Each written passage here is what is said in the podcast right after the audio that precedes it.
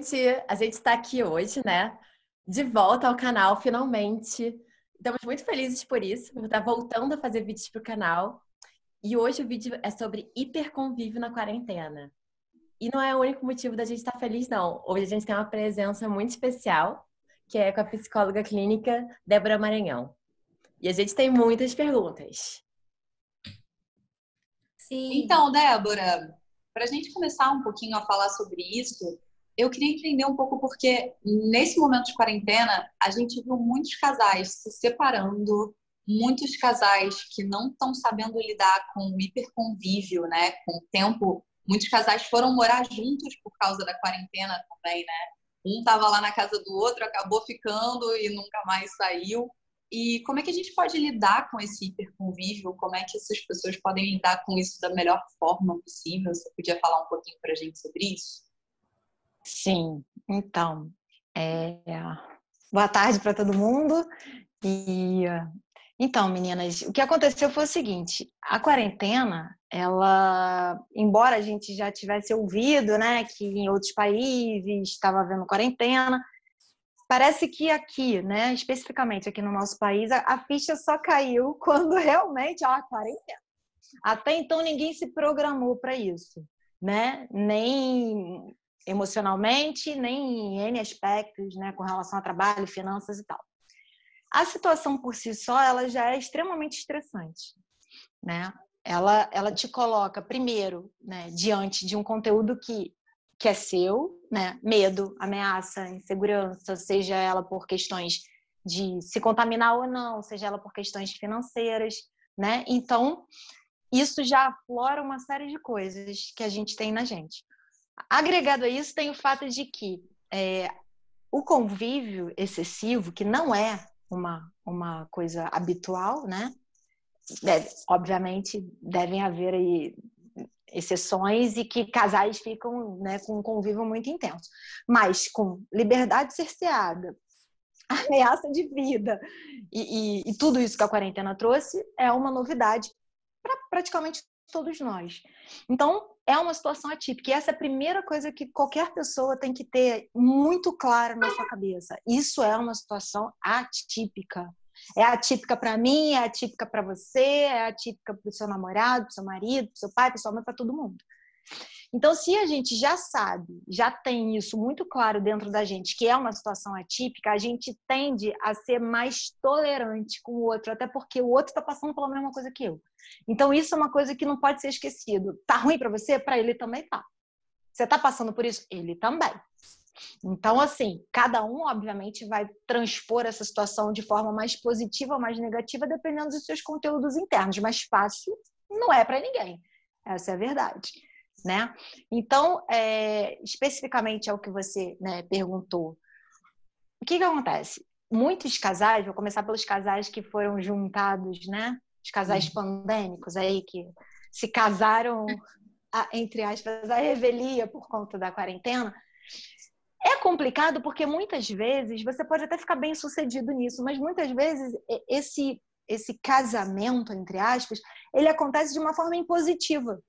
Ah, se eu não vir a minha namorada todos os dias, eu não vou poder vê-la porque ela tem contato com a família, enfim. Então é quase que assim uma escolha obrigatória, uma escolha de Sofia. Agora, ou você vai ver quatro meses, ou você não vai ver quatro meses. Você escolhe E pode acabar quer. sendo prematura, né? Exatamente. Muitas vezes é prematuro porque não foi uma escolha assim pensada. A gente pensou, pô, acho que já dá pra gente viver junto, vamos viver junto. Não, eu tô vendo, eu tô ficando, vivendo com ele porque eu sei que eu não vou tê-lo se eu não tiver, se eu não tiver todos os dias com ele, eu não terei. Então eu opto por esse excesso, né, é, em detrimento do, da ausência total, né? Então é, assim, é uma imposição, e tudo que é imposto, ele muitas vezes, as imposições, elas atropelam etapas. Então, às vezes, você pode não estar preparado para isso. Né? Como tornar essa convivência melhor? Né? Aí não só pelos casais que, que, que ficaram juntos por imposição da quarentena ou por vontade própria, quem já era casado antes e tal. Qual é a melhor forma da gente estar fazendo isso? Primeiro e sempre é entender que a situação é passageira, atípica e que o outro está passando igual. E segundo, é tentar trazer primeiro esse entendimento e tentar manter uma coisa que muita gente está perdendo nessa quarentena: privacidade. Tem que manter a privacidade. A gente não aguenta. Somos seres sociáveis por natureza, o ser humano é um ser social. A gente precisa do convívio do outro, precisa do contato. Por isso que mesmo você é, estando morando com teu pai, com a tua mãe, você sente falta dos seus amigos. Você sente falta de falar um oi pro cara da padaria, porque somos seres sociais. Mas ainda assim, a gente precisa ter um momento nosso com a gente mesmo, sabe? Um momento de privacidade, onde eu quero ver alguma coisa que eu não quero que ninguém veja o que eu tô vendo. Eu quero ficar, simplesmente quero ficar sozinha. E esse momento a gente tinha. Porque aí você tá no seu deslocamento para trabalho, tu tá sozinha. Né? Você tá na tua academia, você tá sozinha. Então, assim, agora não. Agora você sai do quarto e se depara com o ser na sala. Você sai da sala se depara com o ser na cozinha. Você sai da cozinha a pessoa no banheiro. Então você fala assim, caçamba, quando, né? E, e isso fica muito sufocante para muita gente. Fala, cara, eu quero ficar sozinha. Aí você quer ver que a pessoa dê uma volta, não pode, porque se ela der uma volta, como é que vai ser quando ela voltar? Vai te contaminar? Então isso é infernal, porque isso mexe com vários desejos nossos, né? Eu quero ficar sozinha, mas eu não posso ficar sozinha, porque se eu ficar sozinha, eu vou gerar um outro problema muito maior. Então, são muitos conteúdos para a gente estar tá metabolizando né, assim, simultaneamente. Por isso é tão estressante. Um né? Não sei se eu respondi essa outros, né, Débora? Assim. Sem dúvida. Tem Sem gente dúvida. Que, que não tem tanta essa coisa de gostar de ficar sozinho. Tem gente que mais, tem gente que menos, eu digo, né? Exatamente. Tem individuais mesmo, e aí talvez sofrem mais. Sim, Brenda. Inclusive tem gente que está com a vida literalmente em suspenso. Sabe? Em suspenso mesmo. Parei minha vida, esperando a quarentena acabar. Então, diante disso tudo, né, Débora, quais são as estratégias que os casais e as famílias também, né, porque é muito importante isso, pai, mãe, filho, irmão, que, que estratégias assim podem ser usadas para a gente se sentir melhor, para amenizar esse reflexo desse hiperconvívio, né? O que, que pode ser feito? Então, para mitigar isso, é a questão da preservação da privacidade seja para criança, seja para adulto, seja para casal, pai e mãe. Isso é fundamental. Porque, ah, como é que vai ter privacidade dentro do apartamento? É, então, aí vai depender da geografia de cada habitar, mas assim, digamos que cada pessoa tem o seu quarto, é importante que ela entre no quarto, feche a porta e fale, agora eu vou ficar um pouco sozinha. São estratégias que têm que ser conversadas, porque como está todo mundo mais sensibilizado, algumas estratégias podem soar para o parceiro como ah, não gosta mais de mim, ou ah, tá de saco cheio de mim, e você gerar um, uma outra crise até. Então tem que ser conversado, olha só, não tem nada a ver com gostar ou não gostar. Assim, eu estou me sentindo um pouco sufocada, tô precisando ficar um pouco sozinha. Não tem que fazer tudo junto o tempo todo. Então é entender que o fato de a gente tá, estar em quarentena, e, e é engraçado, porque algumas pessoas elas entendem esse momento, né? ah, é um momento para ressignificar, sim, é um momento para conviver com a família. E acham que isso significa o tempo cronológico, estar junto, né? De, da hora que acorda, da hora que dorme, porque isso nunca foi vivido antes, e que isso é uma expressão do amor. Não é, gente. O que é uma expressão de amor é qualidade. Quantidade nunca foi é, é, quantitativo de nada. A qualidade, sim. Então não adianta eu passar de 9 da manhã às 11 da noite grudada com meu marido e, e tá louca sonhando essa quarentena acabar. Então, assim, tem que ter um momento de falar, não, pô, agora vai lá, vai fazer as tuas coisas no teu quarto. Digo se a pessoa não tiver compromisso de trabalho, né? Eu vou ficar um pouquinho aqui, eu vou ver uma série sozinha. Você não ter o seu único momento de, de privacidade ser o chuveiro, porque às vezes nem o chuveiro né? Eu vejo assim, paciente falando para pô, Débora, tu no banheiro, a pessoa entra.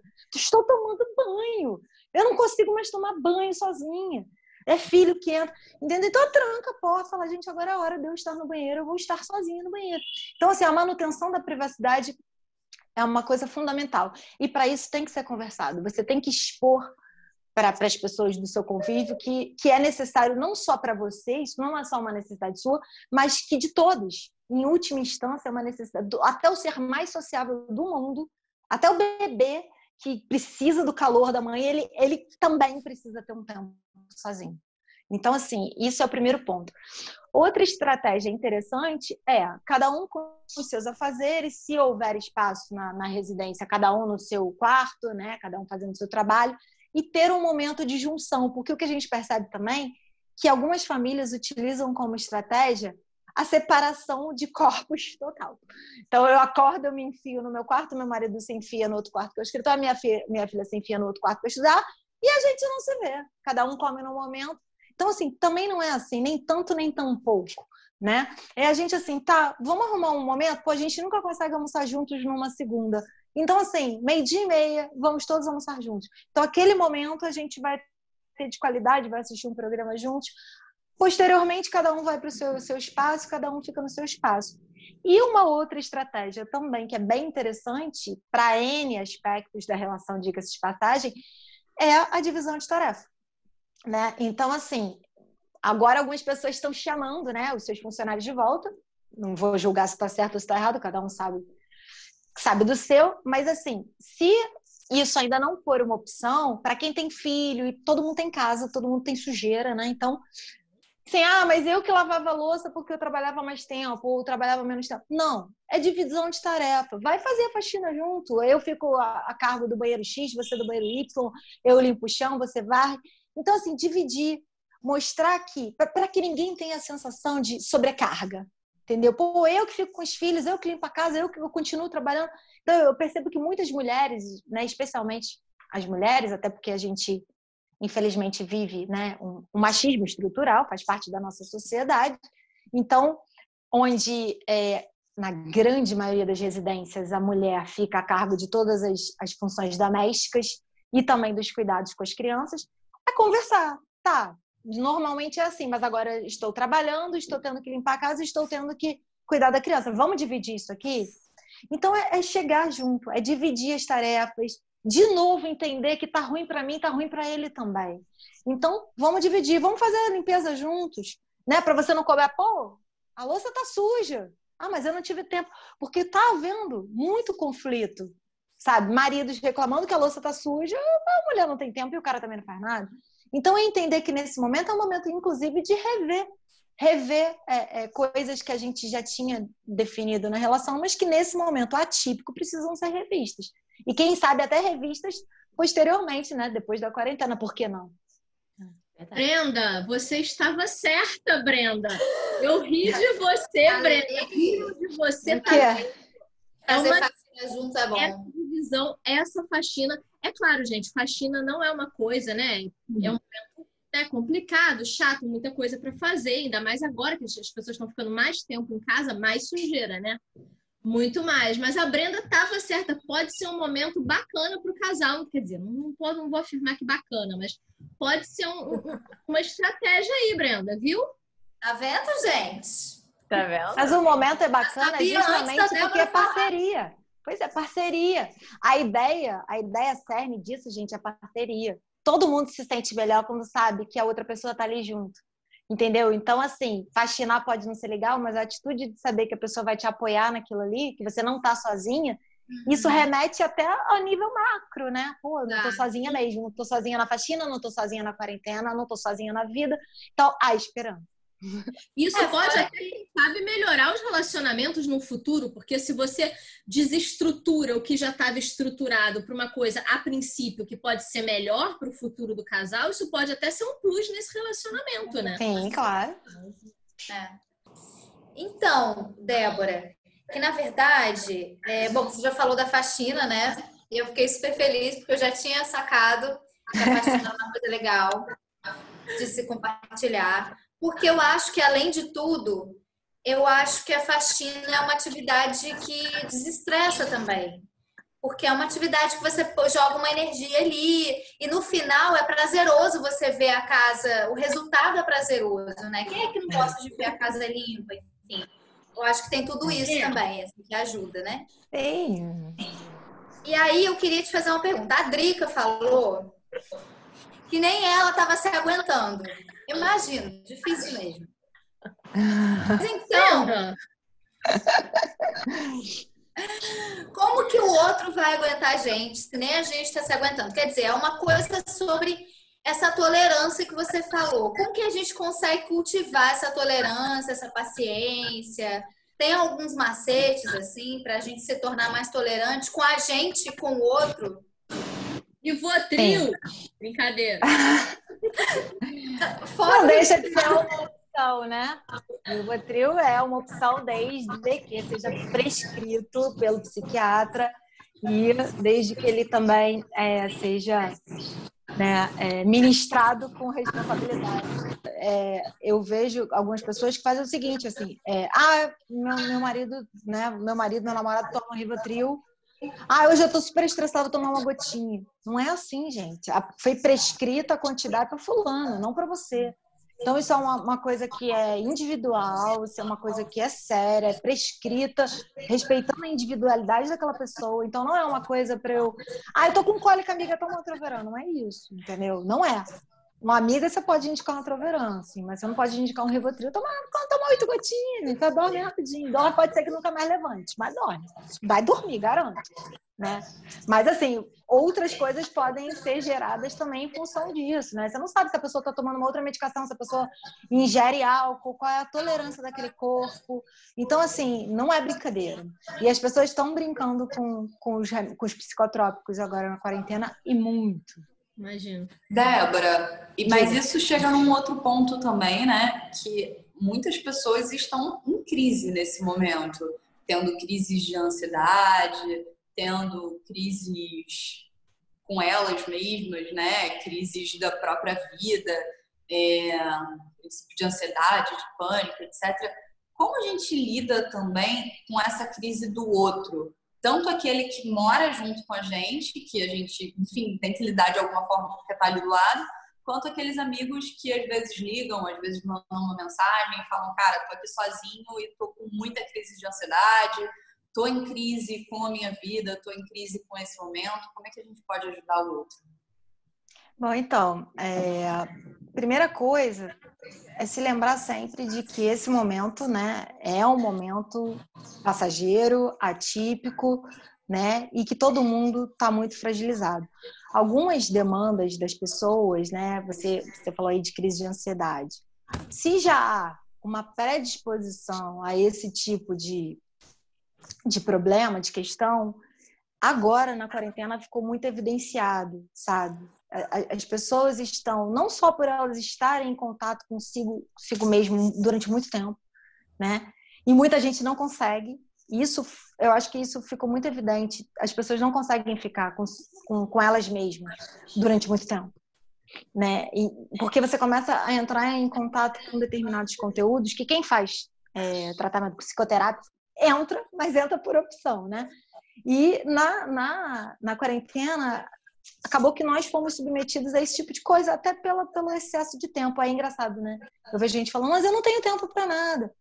Sim, não tem tempo por uma falta.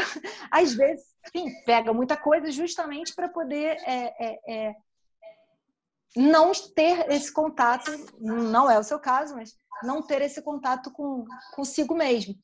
Mas o fato de você ter esse contato começa a aflorar muita coisa. Então, se você tem uma predisposição, por exemplo, ao toque, agora então, que a gente tem que ficar preocupado com limpeza de maçaneta, não pode botar a mão no elevador, não pode botar a mão não sei aonde. Então, assim, isso é muito. Vou te dar meu telefone depois, tá? Aí, é, então, eu, eu percebo que isso aflora demais. A pessoa que já tem essa tendência vai ficar pior. Aí ela começa a demandar um amigo, né? Um amigo que tá com crise. Ah, que tem acontecido assim, vejo vários pacientes falando: "Ah, porque fulano tá me sobrecarregando, amigo X tá me sobrecarregando". Então, é óbvio que se você não é profissional da área da, da, saúde mental, dificilmente você vai perceber quando isso é uma patologia, né? Tá fugindo aos limites, entre muitas aspas, da normalidade ou não dar o suporte que você pode dar, né? A gente só pode dar o que a gente tem. Né? Se você não está no bom dia, você fala, cara, olha só, desculpa, mas eu também não estou bem. Hoje eu não tenho como te dar suporte porque eu não estou bem. A gente tem que priorizar sempre, mas nesse momento, assim, é crucial isso. Eu não estou bem, eu não posso dar suporte para outro. E falar isso numa boa, né? E, sei lá, tentar distrair, ouvir, né? Às vezes você só quer falar. Né? Às vezes você está com aquele conteúdo mental ali preso e você vai e, pensa, repensa e fica rememorando certas coisas. E quando você põe para fora, seja para um amigo, não precisa ser uma escuta técnica, você fala isso para um amigo, aquilo apazigua, mitiga aquela ansiedade naquele momento. Mas se for uma coisa recorrente, com crise de ansiedade mesmo, com tudo que caracteriza a crise, né? Taquicardia, é, é, respiração, hiperventilação, essas coisas, aí é aconselhável buscar uma ajuda técnica, sim. E houve também um aumento exponencial no, no número de procura por, por tratamento de saúde mental, seja psicoterápico e psiquiátrico, agora, durante a quarentena, por conta disso que eu falei também. Mas eu acho que vale a pena, quando a Tori voltar, a gente também tocar nesse ponto, é, de dica, talvez, para quem esteja passando por isso sozinho em casa, né? Dou, é... claro. Contato. Virtual, no caso, que é o que é possível, né? Contato. Então, é, o que eu percebo é que muitas pessoas se envergonham de estarem sentindo-se dessa maneira e aí ficam mais reclusas ainda, entram na sua concha, sabe? E fecha. E isso só se agrava. Então, se porventura você perceber que alguém está lidando mal ou se alguém que estiver lidando muito mal com isso estiver nos ouvindo, é busque ajuda. Não necessariamente profissional, ou porque não quer, ou por falta de recurso, ou independente do motivo. Busca um parente, busca um amigo, conversa sobre isso, divide, sabe? Dividir é a palavra-chave. Assim como, como a Brenda estava falando no negócio da faxina, o dividir, né, como eu falei antes, anteriormente, o dividir é você saber que você não está sozinho. Você não está sozinho nessa. Está todo mundo no mesmo barco. Uns, né, num transatlântico, outros numa canoa, mas está todo mundo no barco, né? Uns estão naufragando, outros estão melhor, mas está todo mundo. Mar, a, a né? ideia é que todo mundo está no mesmo lugar. Hoje eu sou muito mais demandada do que eu era demandada antes da pandemia, porque tem paciente no meio do dia que fala: Débora, por favor, precisava falar com você rapidinho, pode ser? Ou por mensagem, ou posso te ligar? Né?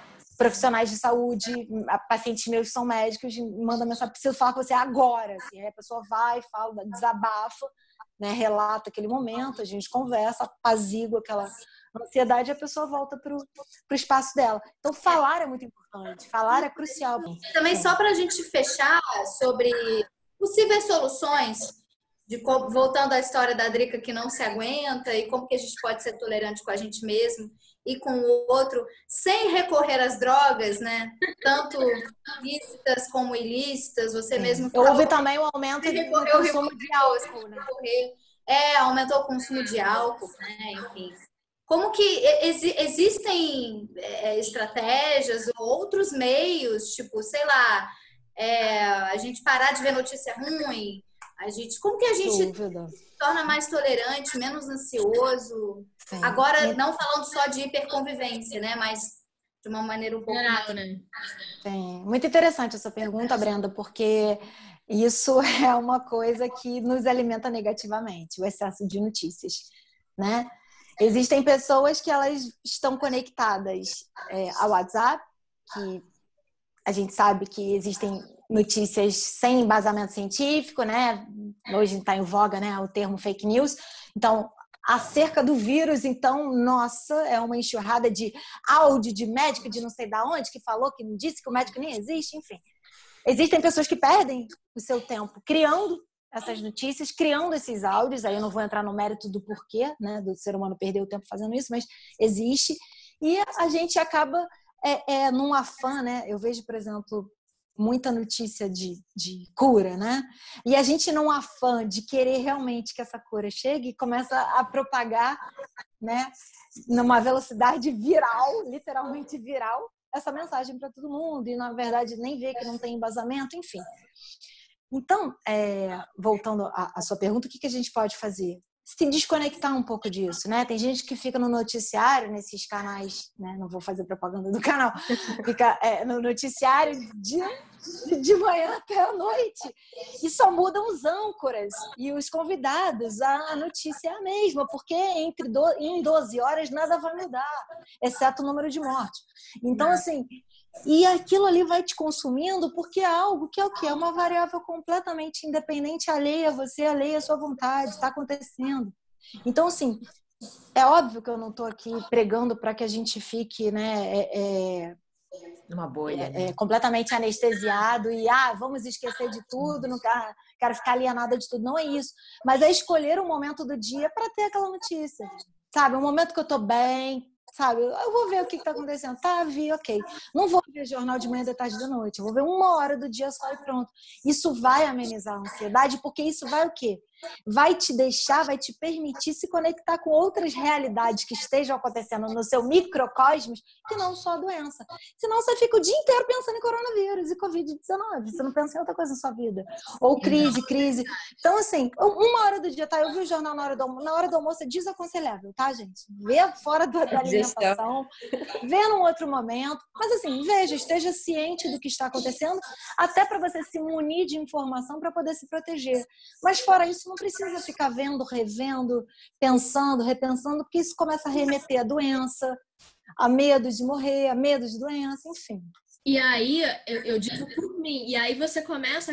Eu melhorei muito, me acalmei muito depois que eu parei de ficar o tempo inteiro no celular, vendo tudo, tudo sobre coronavírus, porque aí você, come, é, é, é, é você começa também a associar com outras coisas, né? Porque é um medo de morrer né? E aí a cabeça já começa que você pode morrer disso, que você pode morrer aquilo, aí aparece qualquer uhum. coisa em você, você potencializa aquilo.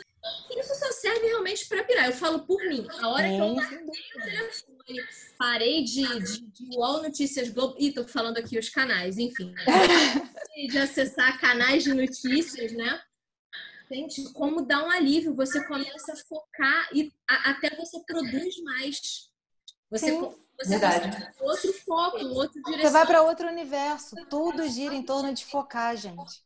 Total, né? A sua vida pode ficar em suspenso e a sua vida pode ser produtiva. Isso é, em, em última instância, a nossa escolha. É a nossa escolha. Eu escolho se meu dia vai prestar para alguma coisa ou não.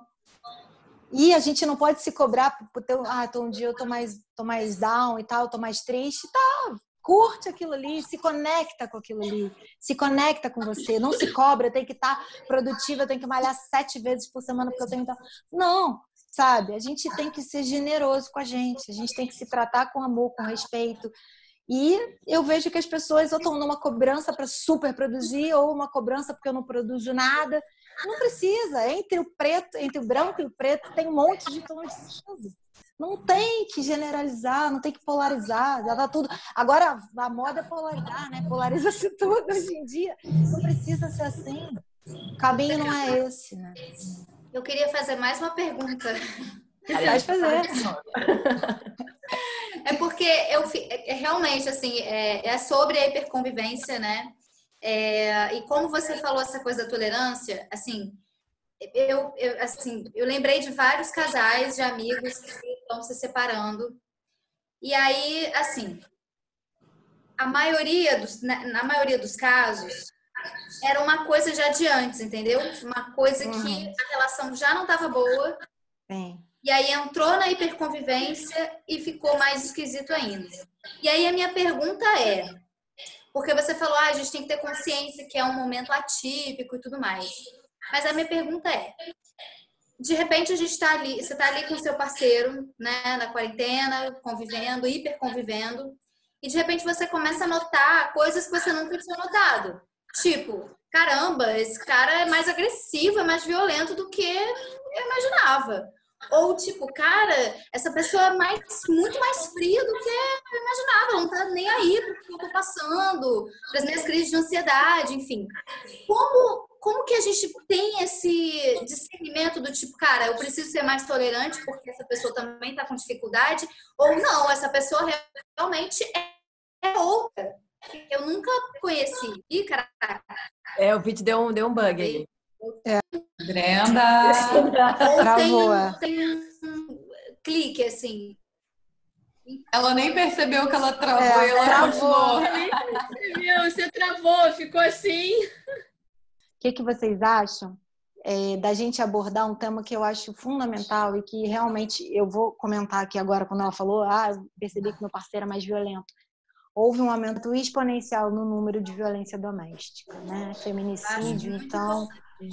Então, assim, é importante a gente é, colocar, obviamente eu não vou me aprofundar nisso porque o tema não é esse, mas colocar que houve um aumento, sim, Uhum. e que, gente, com relação à violência doméstica, não há flexibilização. Se alguma coisa na vida a gente tem que polarizar isso, não tem como flexibilizar a violência doméstica. Porque a gente sabe que é um curso, é, uma, é um processo que começa e termina no caixão. Então, assim, é o único caso que, se tiver né, vias de fato, precisa ser denunciado. Né? É claro que cada caso é um caso, é claro, mas assim, isso não é brincadeira. E, e assim, tudo é muito banalizado. Então, eu acho que a gente poderia fazer um adendo para se alguma mulher que está sofrendo esse tipo de coisa. Porque aí, gente, o julgamento, é óbvio que quando há vias de fato, não tem julgamento. Fato é fato, né? E não existe né, relativizar fato. Fato é fato. Então, se o cara bateu, bateu, ponto final. Mas, assim, para a pessoa ficar até alerta a essa conduta, como, como a, a Brenda falou.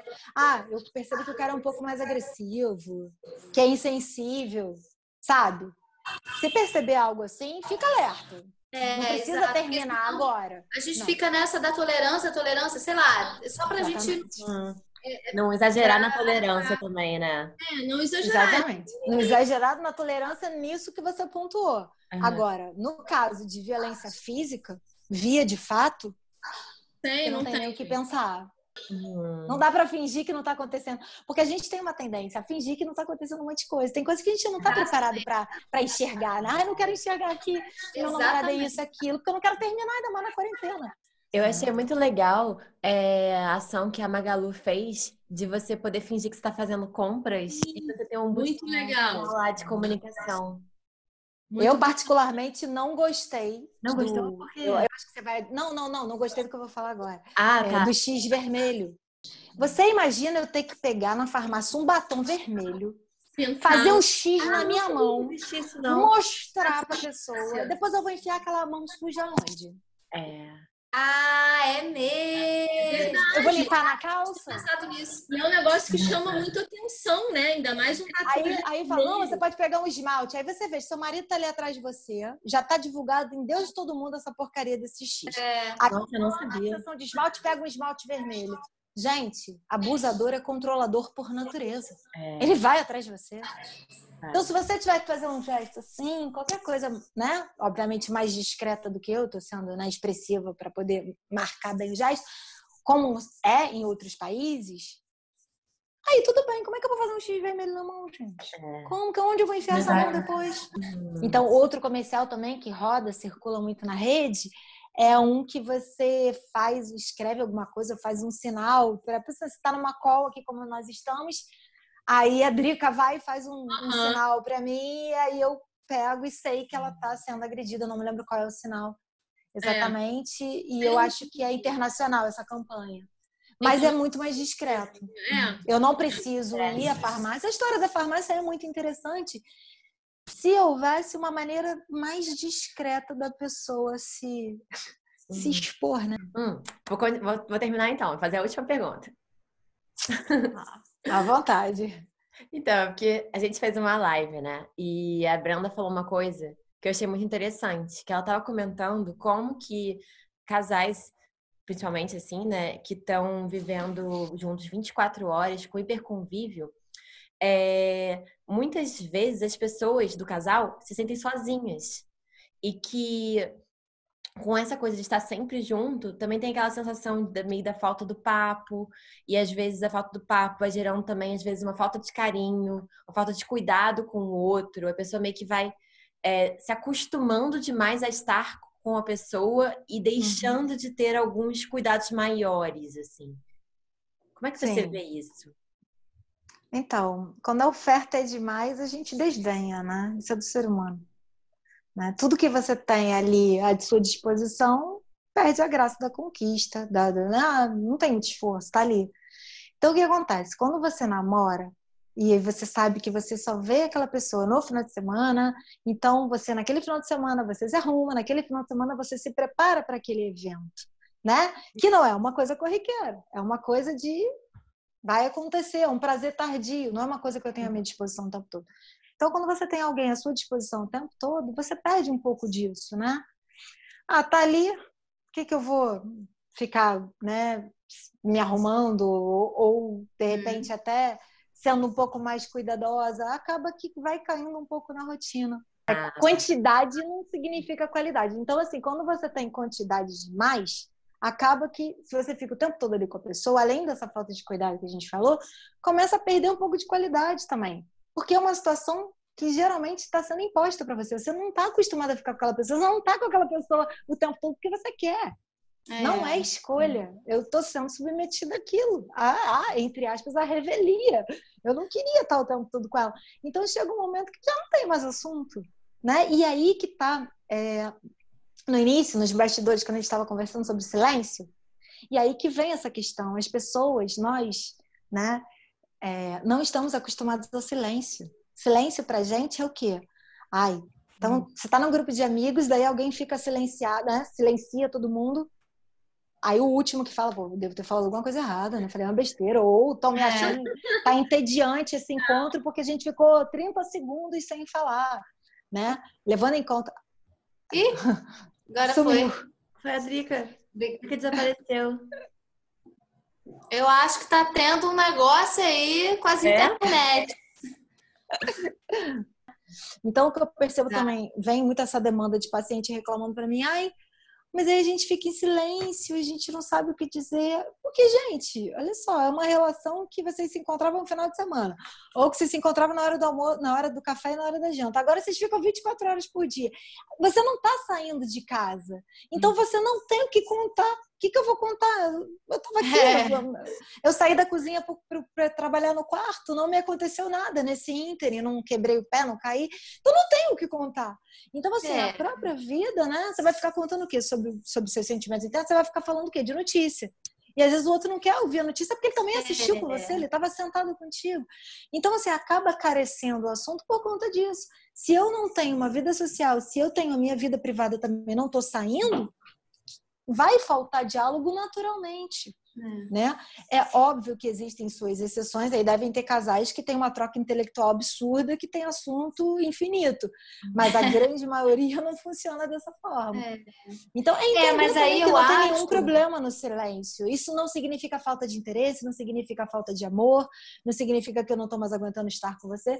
Significa só que naquele momento eu não estou afim de falar, ou eu realmente não tenho nada a dizer. E daí? Isso não é um problema. E talvez, Débora, usar esse momento para de repente tentar descobrir outras afinidades que você tem com a pessoa, né? Tipo assim, ah, então já que faltou assunto, vamos cozinhar juntos, vamos assistir uma série juntos e a gente conversa sobre a série depois. Sim. Começar, claro, não tem nenhum problema no silêncio, eu acho que a gente tem que acabar com essa, né, com essa coisa do silêncio que né? sempre que, sempre existiu, né? né? Mas também pode ser um momento aproveitar esse silêncio também para para ressignificar, pensar em outras afinidades sim, assim que você sim. tem com a pessoa, né? Já que é uma claro. hiperconvívio. Então, basicamente, como sugestão, né, Débora, que a gente tem para os casais que estão hiperconvivendo, a gente poderia falar essa questão da aceitação do momento de silêncio, né? Se escutarem. É, de se escutarem. Acho que é isso, diálogo, gente, é o que falta. Diálogo. As pessoas não falam, as pessoas não gostam de se conectar, as pessoas receiam falar as coisas por vergonha, Exato. enfim, por não quererem se conectar com aquilo. E diálogo, assim, se existe uma palavra mágica, é diálogo. Não existe relacionamento sem diálogo. Não existe. Ah, eu leio, não lê, não lê mente, ninguém lê eu não leio mente. entendeu? Ninguém lê mente. A gente pode até fazer uma leitura corporal, seja. mas exatamente, a leitura corporal existe, mas assim, diálogo é a base de tudo. Uhum. Conversando aquela, tem uma máxima, né, que fala, conversando a gente se entende. Isso é a verdade mais absoluta que tem. Se uhum. você conversa, você entende. Você não fica conjecturando acerca do que tem na cabeça do outro. Pergunta o que está acontecendo, o que, que tem aí dentro. Ouça, né? Ouça e fale mais, dialogue. E esteja é disponível a se abrir também, né? Estar disponível Justamente. a se abrir. Eu vejo que é uma grande dificuldade. As pessoas entrega entulhando coisa que uhum. elas e elas nem percebem, né? Assim. Não. E elas não As pessoas não se entregam. A verdade é que o que essa quarentena também, esse excesso de convivência nos mostra, muitas vezes, até você que trouxe até o assunto de não conhecer a pessoa, né? É que muitas vezes a gente não se entrega, a gente se relaciona intimamente com alguém, né? Exatamente. né? Intimidade física, a gente acha que está tendo uma intimidade emocional, mas não está. Exatamente. Né? Então, assim, agora você está é meio que obrigado, pelo menos com excesso de tempo, a ter essa intimidade emocional. Só que a maioria não está aberto a ter essa não tá. intimidade tá. emocional com o outro. Porque se desnudar para o outro significa se desnudar para você mesmo. Então, você tem que reconhecer você para você se, né, se mostrar para o outro. E as pessoas não querem isso. Então não há entrega. A maioria das relações são superficiais, muitas delas, e acabam se percebendo dentro dessa quarentena que é uma superficialidade e quando você achava que não, que havia uma profundidade. É, então exato. acho que isso fica muito, fica muito evidente, né? Vou finalizar aqui, Débora. Muito obrigada Nada. Foi muito esclarecedor para a gente, assim, foi muito legal. Espero que para quem está em casa também, assim, a gente espera de verdade que a gente tenha contribuído. É, se tiver alguma dúvida, alguma pergunta, pode mandar para a gente. E é isso, Débora, a gente se vê na semana que vem. Não e é isso. Se inscrever no nosso canal, de comentar. Encerrou? Tá Beijo, gente. Tchau, tchau.